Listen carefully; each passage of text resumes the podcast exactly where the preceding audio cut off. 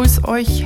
Wir sind wieder zurück, der Chris und die Moni zu Absolut Analog, Folge 44. Ja, sorry für die lange Pause, aber jetzt ist es wieder rum, jetzt geht's weiter. Genau. Und letzte Woche war ja die Woche, wo World Pinhole Day war. Du erinnerst dich düster. Ist im April, ne? Ist im April und ich meine, ich bin mir gar nicht sicher, es wäre irgendwie immer der 27. oder der 29. oder so.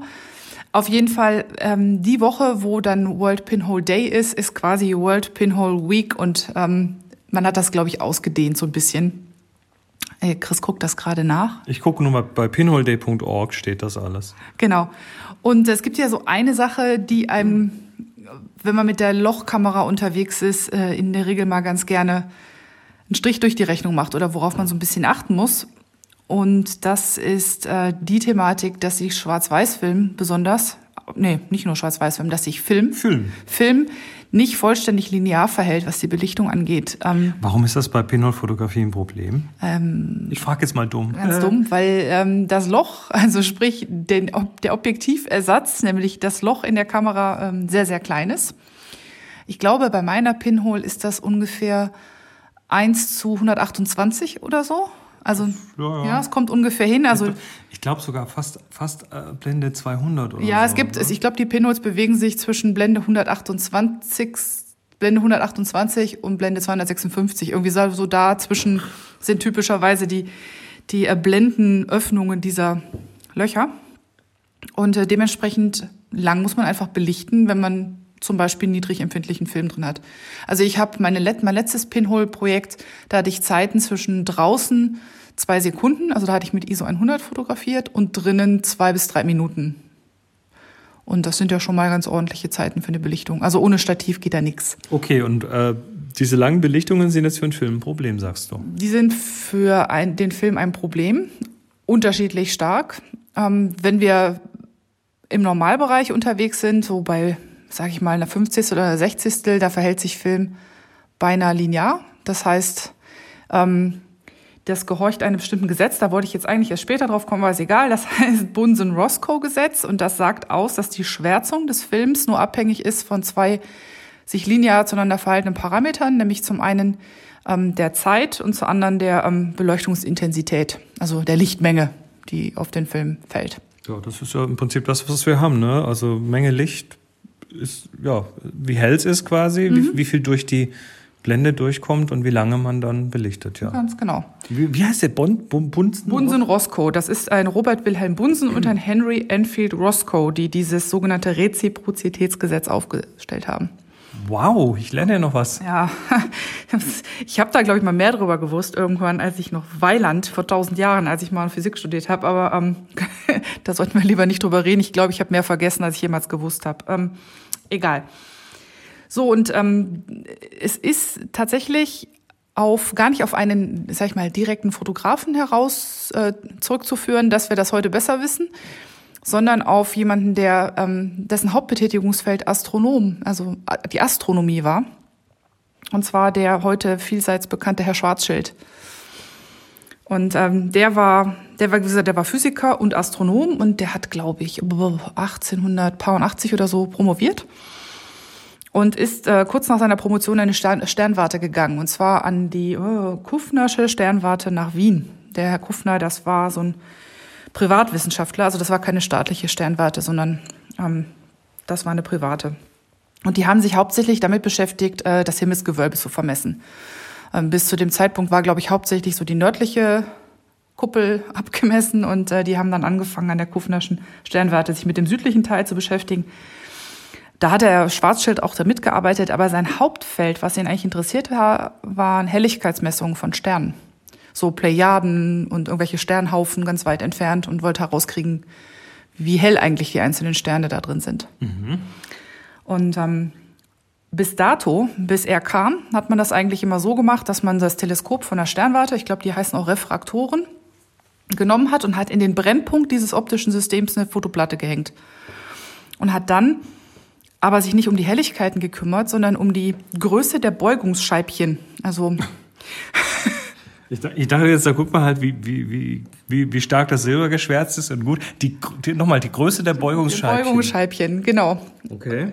Denn das, äh, das Licht ähm, wird ja dann an der, oh Gott, oh Gott, jetzt kann ich mir als Physiker nur um äh, Kopf und Kragen reden. Also das bildet nicht unbedingt, auch nicht im Brennpunkt, ein, ein, ähm, ein gestochen scharfes Bild ab, sondern es wird an dem, ähm, an der Blende oder an den ja, wird es, wird es gebeugt und dadurch wird der, wird es unscharf. Mhm. So ein kleines bisschen und bildet, macht dann halt so einen kleinen Kreis oder, oder auch eine Ellipschen. Und die hat man ausgemessen, also quasi wie breit die waren. Ach so, die wurde dann mit zunehmendem Licht einfach größer, oder? Genau. Okay. Und das Problem damit war aber, dass die natürlich so, wer schon mal im Physikunterricht so ein Beugungsbild gesehen hat, der weiß, dass die in den Rändern unscharf sind. Das heißt, es war gar nicht so einfach zu vermessen. Bis wo geht denn das Scheibchen nun und wo hört's auf? Und wenn man dann ähm, mit bei, dem, bei, bei diesem ganzen Teleskopding, wenn man da unruhige Luft zwischen hatte, dann, ähm, dann sind die auch nicht äh, in, entsprechend immer gleich groß. Das heißt, das war eine ziemlich ungenaue Methode. Und der Schwarzschild hat sich gedacht, Mensch, das müsste doch pfiffiger gehen. Äh, und zwar, wenn ich versuche, diese Bilder so groß wie möglich zu bekommen, diese Abbilder von den von diesen Sternen, so dass ich über eine gleichmäßig ausgeleuchtete Fläche rede. Also nicht um eine möglichst scharfe, ähm, scharfe Abbildung, sondern eine möglichst gleichmäßig ausgeleuchtete Abbildung. Das heißt, er hat diese Fotoplatten rausbewegt aus dem Brennpunkt. Achso, er hat quasi ähm, Zerstreuungskreise gemacht, so heißt das. So ne? könnte man das nennen, genau. Er hat also er hat also un, er hat sie unscharf gemacht. Er hat äh, man hatte sich vorher schon Gedanken darüber gemacht, also extrafokal zu messen, also nicht im Fokuspunkt. Und er hat dann war dann der erste, der das quasi ausprobiert hat, weil er gemerkt hat, wenn ich das mache, werden diese ähm, genau, wird es zu Zerstreuungskreisen, werden die Flächen größer und ich kann tatsächlich die Helligkeit beurteilen. Ah, okay. So, ne? Und dann haben wir ja, also nach Bunsen-Roscoe müsste es dann eigentlich so sein, dass du, wenn du einen Stern hast, der halb so hell ist, wie, ähm, wie der andere Stern, also du hast einen sehr hellen Stern und du hast einen halb so hellen Stern und dann müsstest du eigentlich, wenn du eine Messung vornimmst von einer bestimmten Zeit, müsstest du ähm, die halbe Schwärzung hinkriegen. Äh, exakt oder? das. Richtig. Okay. Hat aber ja, nicht. Das, ja. das ist linear, ne? Ja, genau. Ähm, jetzt reden wir bei der, ähm, ich glaube, astronomischen Fotografie, wie sie Herr Schwarzschild gemacht hat, halt auch gerne mal über Belichtung von einer halben Stunde oder so. Das ist ja auch nicht viel Licht, was von diesen Sternchen kommt. Und wenn du die dann auch noch unscharf machst, also noch die Fläche vergrößerst, dann musst du, glaube ich, relativ lang belichten. Richtig. Ja? Und die, die Biester sind ja auch verdammt weit weg, ne? Also da kommt halt einfach nicht viel. Und der hat also gesagt, okay, das kommt nicht hin. Also ich sehe hier keine, das kann man mit bloßem Auge erkennen. Der hat gesehen, das ist nicht linear. Das ist nicht linear. Der guckt, der guckt durch das Teleskop, Teleskop und sieht diese Dinger mit bloßem Auge und kann, sagt ungefähr, ja, der, der ist, sag ich mal, oben am Daumen halb, halb so hell wie der andere und macht dann die Messung und das kommt nicht raus. Also der eine ist halt ähm, bei weitem nicht so hell, wie er eigentlich sein müsste. Und ich weiß jetzt nicht, wie er drauf gekommen ist. Ich musste sehr lachen, als ich den Text gelesen habe. Wer schon mal in einer physikalischen Vorlesung gesessen hat, der weiß, dass immer irgendwann der Punkt kommt, wo der Professor sagt, und wie man leicht sieht, ergibt sich folgende Formel. Offensichtlich. und das Was war ein Zitat? Äh, nee, aber hier heißt es so schön, ähm, Schwarzschild erkennt mit Leichtigkeit, dass die neue Formel des Schwärzungsgesetzes nicht S gleich I mal T ist, sondern ungefähr sowas wie S gleich I mal T hoch P hat es mit Leichtigkeit erkannt. Ich habe keine Ahnung, wie er das mit Leichtigkeit erkannt hat. Er ist am Anfang davon ausgegangen, äh, dass der Quotient ähm, dieses, also diese Hochzahl p wohl eine Konstante sein muss, ähm, um die sich dieser Faktor halt dann verändert. Also äh, noch mal kurz jetzt auf, auf Fotografen, äh, so dass wir es alle verstehen.